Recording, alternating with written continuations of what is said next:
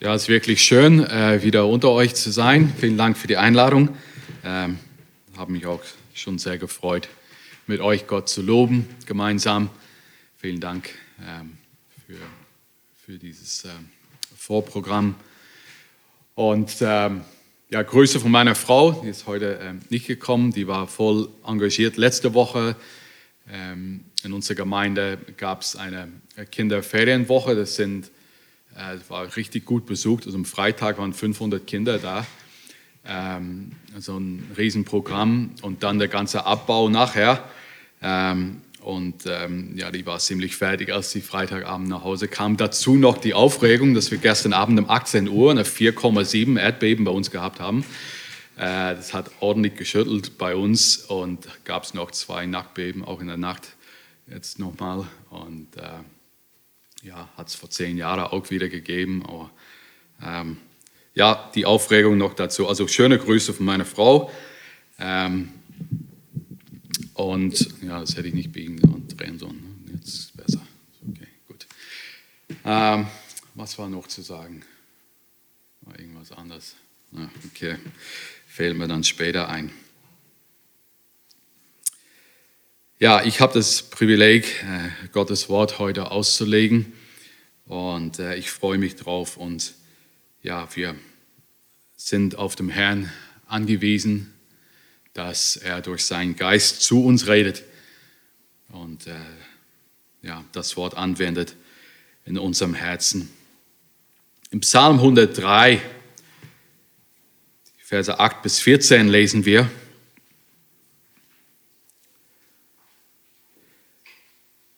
Barmherzig und gnädig ist der Herr, geduldig und von großer Güte. Er wird nicht immer zu Rechten und nicht ewig zornig bleiben. Er hat nicht mit uns gehandelt nach unseren Sünden und uns nicht vergolden nach unseren Missetaten. Denn so hoch der Himmel über der Erde ist, so groß ist seine Gnade über denen, die ihn fürchten. Sofern der Osten ist vom Westen, hat er unsere Übertretung von uns entfernt. Wie sich ein Vater über Kinder erbarmt, so erbarmt sich der Herr über die, welche ihn fürchten. Denn er weiß, was für ein Gebilde wir sind. Er denkt daran, dass wir Staub sind. Unser Herr ist barmherzig, geduldig, von großer Güte. Er ist gnädig. Und Jesus hat gesagt, Wem viel vergeben wird, der liebt viel. Also wenn du jemand bist heute Morgen, der die Gnade und Barmherzigkeit Gottes persönlich erfahren hat,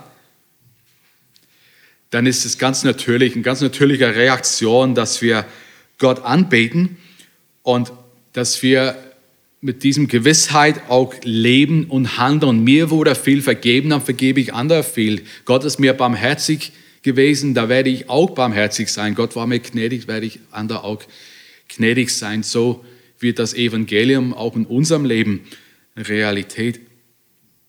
Gnade, Barmherzigkeit, das sind so zwei ja, ähnliche Begriffe, aber auch anders. Gnade ist, wenn wir das bekommen, was wir nicht verdient haben. Barmherzigkeit ist nicht zu bekommen, was wir verdient haben.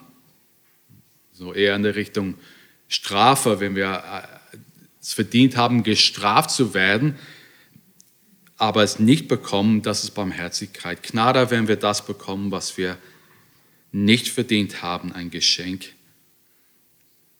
Im Alten Testament haben wir jemand, der zu Gottes auserwählten Volk gehörte, ein Prophet, der selber in seinem Leben ähm, die Gnade und Barmherzigkeit Gottes erfahren hat.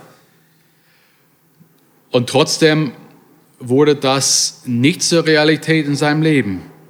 Es, er weigerte sich, von Gott gebrauchen zu lassen, damit andere seine Barmherzigkeit und Gnade erfahren.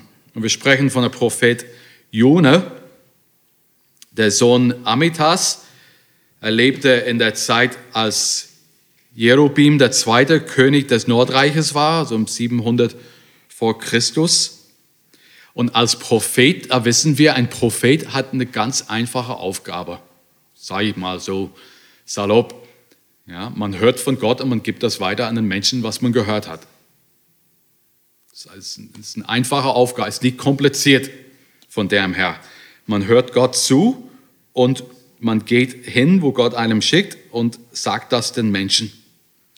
Und wir lesen am Anfang vom, vom Buch Jona, dass Gott sagt, mache dich auf, gehe nach Nineveh, in eine große Stadt und, also der Auftrag, wo er hingehen soll und dann, was er sagen soll, verkündige gegen sie, denn ihre Bosheit ist vor mein Angesicht heraufgekommen. Und dann lesen wir in Vers 3, Jona ging hin und hat das gemacht. Nein, lesen wir was anderes. Wir lesen, da machte sich Jona auf, um von dem Angesicht des Herrn weg nach Tarschisch zu fliehen. Und er ging nach Joppa hinab und fand dort ein Schiff, das nach Tarschisch fuhr. Wir lesen, dass Jona von Gott weggelaufen ist. Und ich frage mich, warum hat er das gemacht? Wenn wir diesen Text lesen, dann fragen wir, warum hat Jona Gott nicht einfach gehorcht? Warum ist er weggelaufen? Man könnte vermuten, vielleicht hat er Angst gehabt, vielleicht war, war es einfach Faulheit, vielleicht fand er die Botschaft zu unangenehm, vielleicht hat er gerade keine Zeit Vielleicht will er diese Störung gerade nicht jetzt in seinem Leben haben. Aber das waren alle nicht die Gründe, warum Jona nicht gegangen ist. Er hat Gott nicht gehorcht, weil Nineveh sein schlimmster Feind war. Und warum soll er zu ihnen gehen? Diese Hauptstadt des Assyrischen Reiches am rechten Ufer des oberen Tigris gegenüber von Mosul weil die Assyrer, die da wohnten, die Assyrer waren für ihre Grausamkeit bekannt. Der Kommentator Warren Wiersbe sagt, als eine der führenden Städte des mächtigen Assyrischen Reiches war die Stadt groß an Prunk und Einfluss. Ihre Kaufleute durchreisten das Reich und brachten der Stadt große Wohlstand. Und die assyrischen Herren waren weithin gefürchtet. Nineveh war groß im Sündigen, denn die Assyrer waren weit und breit wegen ihrer Brutalität gefürchtet und zeigten keinerlei, keinerlei Barmherzigkeit für ihre Feinde. Das ist die Rede von spitzen Fehlen, von Enthäuptungen. Das sind Dinge, die, die sind einfach zu grausam, um hier weiter zu beschreiben. Es war ein schlimmer Volk, schlimmes Volk. Und dann bis zum 19. Jahrhundert, da galt das Buch Jona als, als Geschichte, aber liberale Theologen heute behaupten größtenteils, dass, dass das Buch nicht mehr als eine schöne Analogie oder Gleichnis ist. Also diese Geschichte von einem Mann, der von, vom Fisch irgendwie verschluckt wird und wieder ausgespuckt. Das ist nicht so glaubwürdig, oder? Dass sowas passiert. Also wird das dann äh, so als eine Allegorie oder Gleichnis gedeutet. Ich habe auch eine, eine Predigt äh, letztes Jahr gehört, wo das ganze Buch einfach so als, ähm, ja, als Lektion für wie man mit jemand umgeht, der gerade ein Trauma erlebt hat. Ja. Also. Schade, weil unser Herr Jesus Christus hat die Historizität dieses Buches selber bestätigt. Er hat es als Geschichte gesehen. Matthäus 12, da sagt Jesus selber, da antwortet der etliche der Schriftgelehrten, Matthäus 12, Vers 38, etliche der Schriftgelehrten und Pharisäer und sprachen, Meister, wir wollen von dir ein Zeichen sehen. Er aber erwiderte und sprach zu ihnen, ein böses und ehrbrecherisches Geschlecht begehrt ein Zeichen. Aber es wird ihm kein Zeichen gegeben werden, als nur das Zeichen des Propheten Jona. Denn gleich wie Jona drei Tage und drei Nächte im Bauch des Riesenfisches war, so wird der Sohn des Menschen drei Tage und drei Nächte im Schoß der Erde sein. Die Männer von Nineveh werden im Gericht auftreten gegen dieses Geschlecht und werden es verurteilen, denn sie taten Buße auf die Verkündigung des Jona hin und siehe, hier ist einer, der größer ist als Jona. So also genau wie Jona das erlebt hat und wieder ausgespuckt wurde vom Fisch nach drei Tagen, so wird Jesus genauso wie echt das war, wird auch Jesus wieder auferstehen und ist auch auferstanden nach drei Tagen.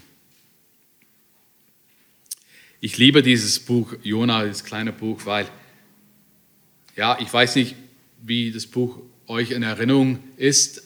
Hat man bestimmt, äh, wenn man zur Sonntagsschule im Kindergottesdienst war, dann hat man die Geschichte auch kennengelernt hat auch äh, bestimmt gemahlen, ähm, irgendein Bild von einem Fisch gemalt. Und ja, man, man kennt so die Echtdaten von dieser Geschichte. Und dieses Buch trägt auch der Name Jona, aber Jona ist gar nicht die Hauptperson in dem Buch. Ich behaupte, die Hauptperson in diesem Buch ist eigentlich Gott selber weil der Herr Gott hat das erste Wort im Buch und das letzte Wort. Und Jona ist der einzige Prophet im Alten Testament, der den Versuch unternahm, von Gott zu fliehen. Er geht in der komplett gegengesetzte Richtung. Von Gad Hefer nach Joppa, nimmt ein Schiff nach Tarsis, da kommt der Sturm, er setzt seine Reise fort im Bauch des Fisches, aber die, die Richtung ändert sich und er wird äh, vom Strand, äh, um Strand dann ausgespuckt und dann reist er nach Nineveh. Und man fragt sich, warum macht er das? Warum geht er in der gegengesetzte, gegengesetzte Richtung? Was war Jonas Problem? Warum ist er nicht einfach das erste Mal zum Volk gegangen? Jonas großes Problem war, er liebte nicht die Menschen, die Gott liebt. Er liebt die Menschen nicht, die Gott liebt. Und er macht etwas Dummes. Er versucht von Gott wegzulaufen. Es ist eine, etwas Unmögliches. Gott ist überall. Er ist der wahre Gott. Er ist nicht überall. Er weiß alles. Aber in Kapitel 3, dann kriegt Jona eine zweite Chance. Lass uns mal diesen Text zusammenlesen. Jona 3, Vers 1.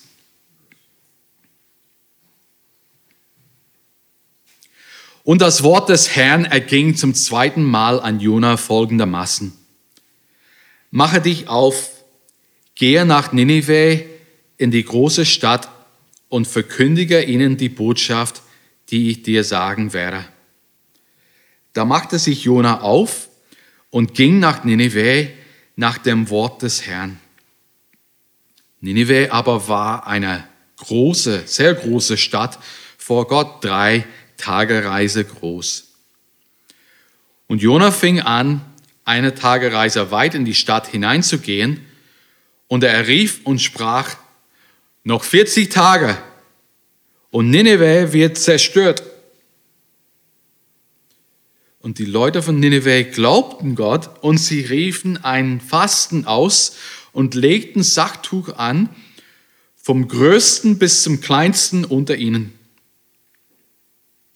Und das Wort gelangte bis zum König von Nineveh und er stand vor seinem Thron auf, legte seinen Mantel ab, hüllte sich in Sachtuch und setzte sich in die Asche. Und er ließ ausrufen und sagen in Ninive und Befehl des Königs und seiner Großen, Menschen und Vieh, Rinder und Schafe sollen nichts genießen, sie sollen weder weiden noch Wasser trinken, sondern Menschen und Vieh sollen sich in Sacktuch hüllen und mit aller Kraft zu Gott rufen und sollen sich abwenden, jeder von seinem bösen Weg und von dem Unrecht, das an seinen Händen klebt. Wer weiß, Gott könnte anderen Sinnes werden, es sich gräuen lassen und ablassen von seinem grimmigen Zorn, so dass wir nicht untergehen.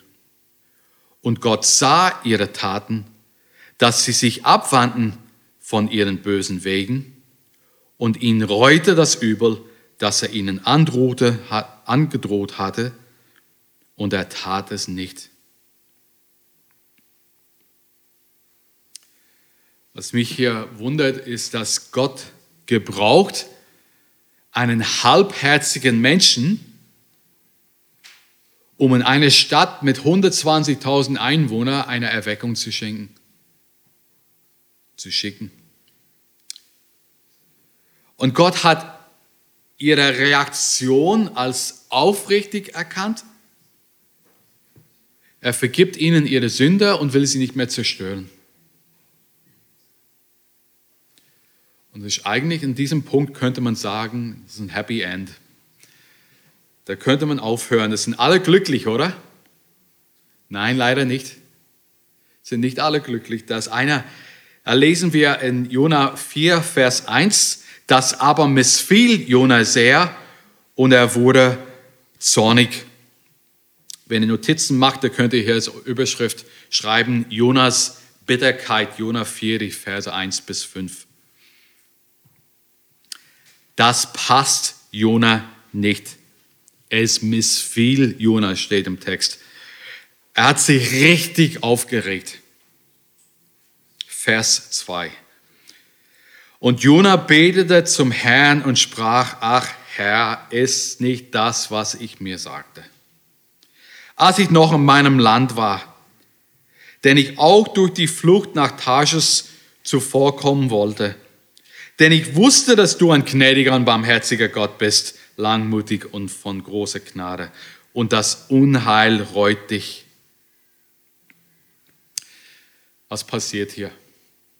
Jona fühlt sich in seinem Handeln im Kapitel 1 total gerechtfertigt.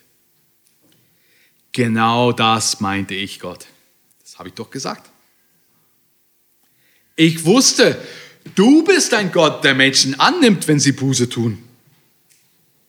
Und anstatt dass diese Menschen das Gericht bekommen, eigentlich das, was sie verdient haben, du vergibst ihnen und du lässt sie frei.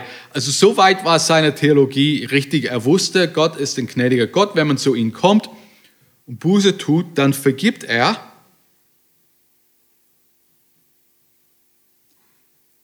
Und dann sagt er, aber Gott, du lässt sie jetzt einfach freilaufen. Diese grausame Assyrer, jetzt, jetzt sind sie einfach vogelfrei als wenn nichts passiert wäre. Das ist so ungerecht, denkt Jona. Jona wollte nicht nach Nineveh gehen, weil er, die Chance zur um, weil er ihnen die Chance zur Umkehr nicht anbieten wollte.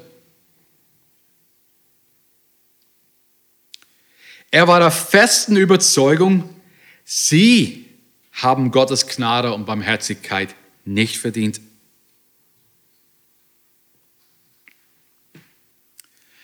eigentlich so menschlich gesehen könnte man sagen, so ein grausames Volk, wenn die ein Gericht bekommen, dann haben sie das verdient. Die haben Gottes Gnade und Barmherzigkeit nicht verdient. Aber wer von uns hat Gottes Gnade und Barmherzigkeit verdient? Keiner von uns.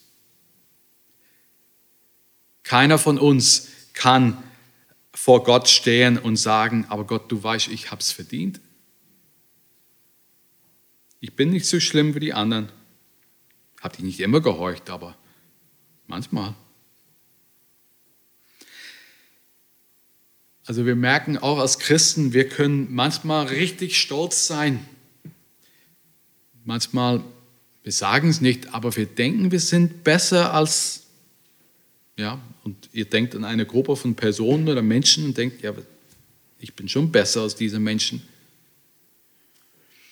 Ich weiß nicht, wie es euch geht, aber ich habe manchmal auch Christen beobachtet, die sich ganz daneben benommen haben. Die richtig auch ja, Böses getan haben. Aber jeder von uns ist nach Gottes Bild geschaffen und Wir sind deshalb wertvoll in Gottes Augen.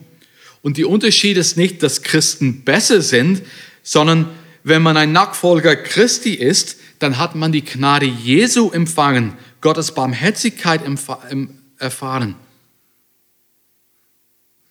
Aber in Vers 3 lesen wir, und nun Herr, nimm doch meine Seele von mir, denn es ist besser, ich sterbe, als dass ich lebe.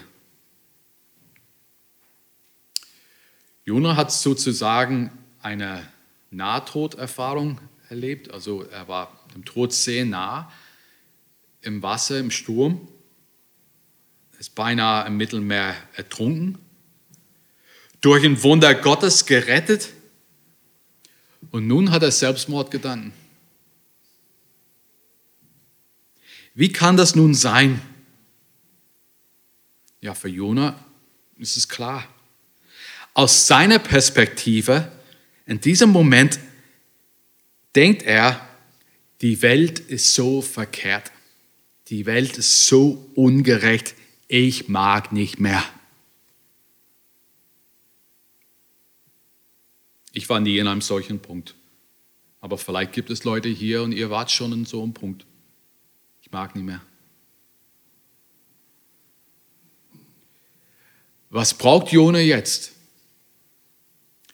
Er braucht jemand, er braucht jemand, der ihm hilft, aus seinem Loch zu kommen. Jemand, der ihn vorsichtig mit Gefühl aufzeigt, dass seiner Perspektive der Dinge einfach nicht der Wahrheit entspricht. Und so kommt der Herr zu Jona in Vers 4 und sagt, ist es recht, dass du so zornig bist? Eigentlich würde auch jeder Seelsorger sagen, ja, das war, das war eine gute, war eine gute Vorgehensweise, ja, jetzt einfach eine, eine Frage zu stellen, um, um so ans Licht zu stellen, wie der Gegenüber denkt. Er kommt nicht und sagt, Herr, hör doch auf, wie du jetzt redest, das ist doch Blödsinn. Ja, er kommt und fragt, ja, Verstehe ich das jetzt richtig? Ist es recht, dass du so zornig bist? Also er lädt ihn ein, zu reflektieren. Meinst du, dass du mit Recht zürnst? Oder in anderen Worten, ist der Grund für deinen Zorn berechtigt? Jona, bist du wirklich böse mit mir, weil ich mich für die Menschen in dieser Stadt so entschieden habe? Jonas, wie der, wie der Junge während des Fußballspiels, der den Ball in die Hände nimmt und vom Spielfeld läuft. Vers 5 lesen wir, herauf ging Jona zur Stadt hinaus und ließ sich östlich von der Stadt nieder und machte sich dort eine Hütte und saß unter ihrem Schatten, bis er sehe, wie es der Stadt ergehen würde. Wie ein Kind, der vom Spielfeld läuft, setzt sich irgendwo hinten auf der Bank äh, mit den Händen so, Kopf in den Händen und oh, ich will nicht mehr spielen. Mag nicht mehr. Mal schauen, was jetzt passiert. Und so hockt Jona da in seiner Hütte, feiert ein richtiges Mitleidsparty, baut sich eine Hütte, schlecht gelaunt, hockt da drin, kämpft noch mit, mit der Sonne, um, um kühl zu bleiben. Und dann kommen wir zu den Versen 6 bis 8. Und hier sehen wir Gottes Vorsorgung. Gottes Vorsorgung. Vers 6. Da entsandte Gott der Herr eine Rizinusstaude, die wuchs über Jona empor, um, sein, um seinem Hauptschatten zu spenden und ihm von seiner üblen Laune zu befreien. Und Jona freute sich sehr über den Rizinus. Ist euch aufgefallen, diesen kurzen Satz am Anfang? Da entsandte Gott. Steht nicht und da, da wuchs zufällig an einem Ort. Ja? Da entsandte Gott, oder im Elberfelder steht, da bestellte Gott. Also rechtzeitig auf Bestellung. Gott der Herr aber ließ eine Staude wachsen. Kein Zufall. Warum machte Gott das? Es steht im Text. Um ihn von seiner üblen Laune zu befreien. Schon amüsant, ne? was Gott hier tut. Okay, du bist schlecht drauf. Okay, dann lass ich mal. Dann lass ich mal was wachsen, damit es dir besser geht. Und tatsächlich, ich weiß nicht, in solchen Situationen, wenn wir uns in dieser Situation befinden, so eine ähnliche Situation und jemand kommt neben dir und versucht dir so ein bisschen lecker in Gesicht zu machen und du, du versuchst nichts zu leckern, ja, du willst es nicht. Und dann lesen wir, und Jona freut sich sehr über die Staude. Also er kann es nicht verkneifen. Er war dankbar für diese Pflanze. Es war eine Kleinigkeit, aber hat ihn in seiner Lage eine große Freude gemacht. Warum freut sich Jona? Eigentlich ist er in dieser Falle jetzt reingefallen, ja, weil er freut sich. Warum? Weil er die Barmherzigkeit Gottes erfahren hat. Gott war gut zu ihm, obwohl er es nicht verdient hat. Und Gott will ihm zeigen, wie es für die Nineviten gewesen wäre, genauso Gottes Barmherzigkeit zu erfahren, obwohl sie das Gericht verdient hätten. Vers 7. Da entsandte Gott einen Wurm, als die Morgenröte am anderen Morgen aufstieg, der Stauk den Rizinus der stach den Rizinus, so dass es verdorrte. Hier nochmal, da entsandte Gott einen Wurm. Kein Zufall. Jona wollte Gott nicht gehorchen, aber ein Wurm hat Gott gehorcht. Ja.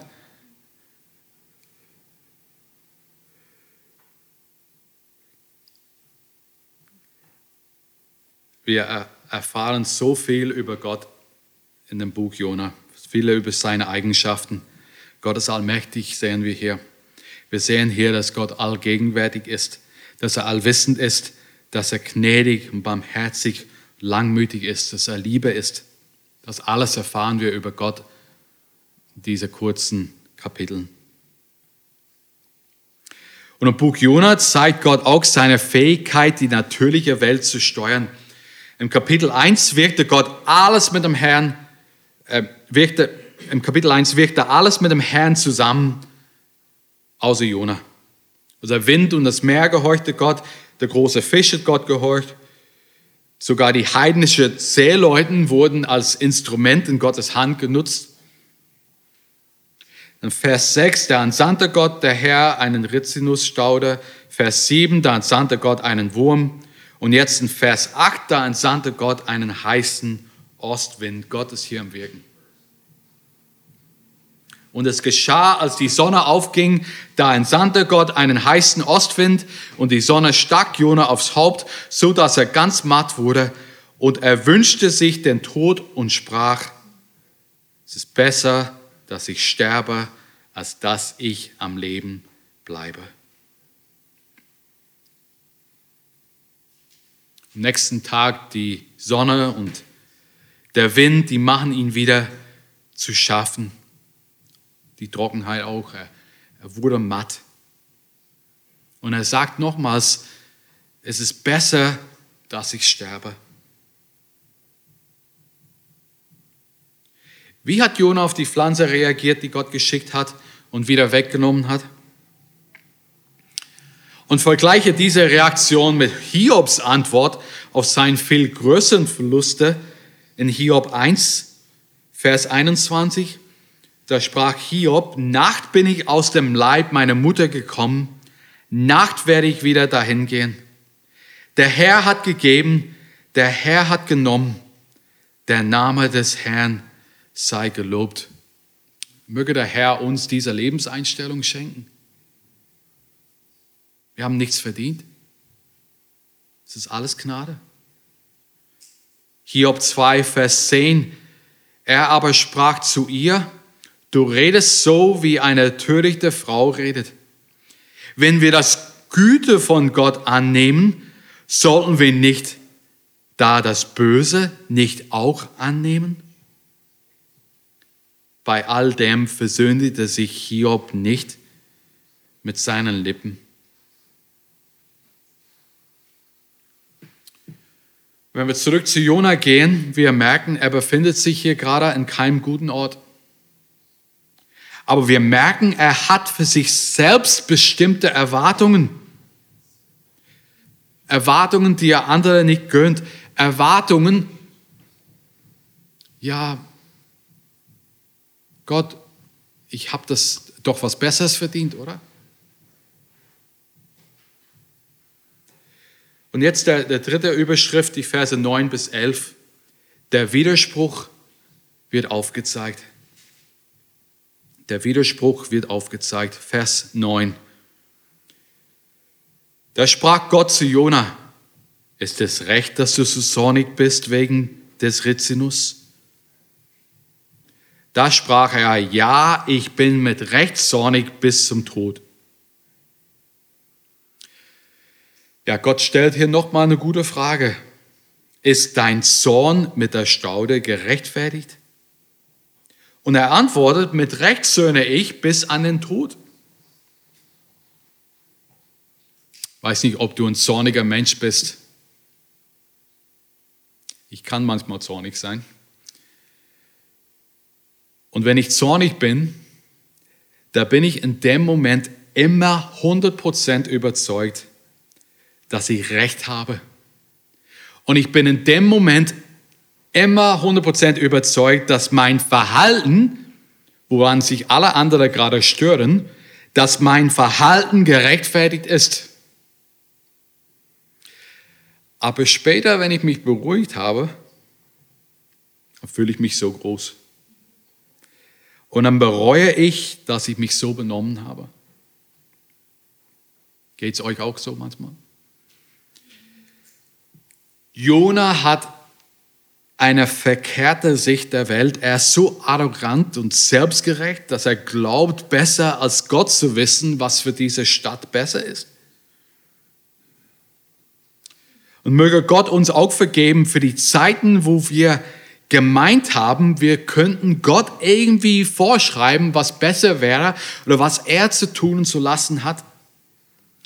Vers 10, da sprach der Herr, Du hast Mitleid mit dem Rizinus, um den du dich doch nicht bemüht und den du nicht großgezogen hast, der in einer Nacht entstanden und in einer Nacht zugrunde gegangen ist. Gott zeigt Jonas seine Inkonsequenz auf. Du hast Mitleid mit dem Rizinus, um die du dich nicht bemüht hast, hast sie auch nicht aufgezogen das Ding hat nur einen Tag gelebt und du kannst dafür so viel Mitleid aufbringen, Jona? Vers 11. Gott sagt, ich sollte kein Mitleid haben mit der großen Stadt Nineveh, in der mehr als 120.000 Menschen sind, die ihre rechte Hand nicht von ihrer linken Hand unterscheiden können. Dazu so viel Vieh. Gott fragte Jona, hör zu, verstehe ich dich richtig jetzt? Mitleid haben mit der Staude, das ist in Ordnung. Aber ich sollte kein Mitleid haben mit dieser großen Stadt Nineveh. Ist das richtig? Und mit dieser Frage endet das Buch. Das bleibt, das lässt uns als Leser so in der Luft hängen, weil wir merken, okay, Gott, du gewinnst. Ja, da gibt es nichts mehr zu sagen. Okay, überzeugend. Eigentlich, wenn wir das lesen, denken wir, Jona, du hast wirklich schlechte Karten jetzt. Und Gott hat das erste Wort im Buch und Gott hat das letzte Wort. Und das Buch hört so auf, aber da fehlt nichts. Gott hat das letzte Wort. Ganz kurz zum Schluss, was lernen wir daraus? Was lernen wir von Jona? Er ist nicht eine, er ist nicht eine biblische Persönlichkeit wie, wie Daniel, wo wir, gesagt, wo wir sagen, ja, sei, sei mutig wie Daniel. Wir sagen nicht, sei ein guter Botschafter wie Jona. Ein Botschafter Gottes, das passt irgendwie nicht. Aber was lernen wir daraus? Zwei Dinge. Wir haben einen missionarischen Auftrag. Die Liebe des Herrn soll allen Menschen verkündet werden. Wir haben einen missionarischen Auftrag. Die Liebe des Herrn soll allen Menschen verkündet werden. Und zweitens, wir halten an die Souveränität Gottes fest. Auch wenn Menschen schwach und unvollkommen sind, erreicht Gott immer seine Ziele. Auch wenn Menschen schwach und unvollkommen sind, erreicht Gott immer seine Ziele.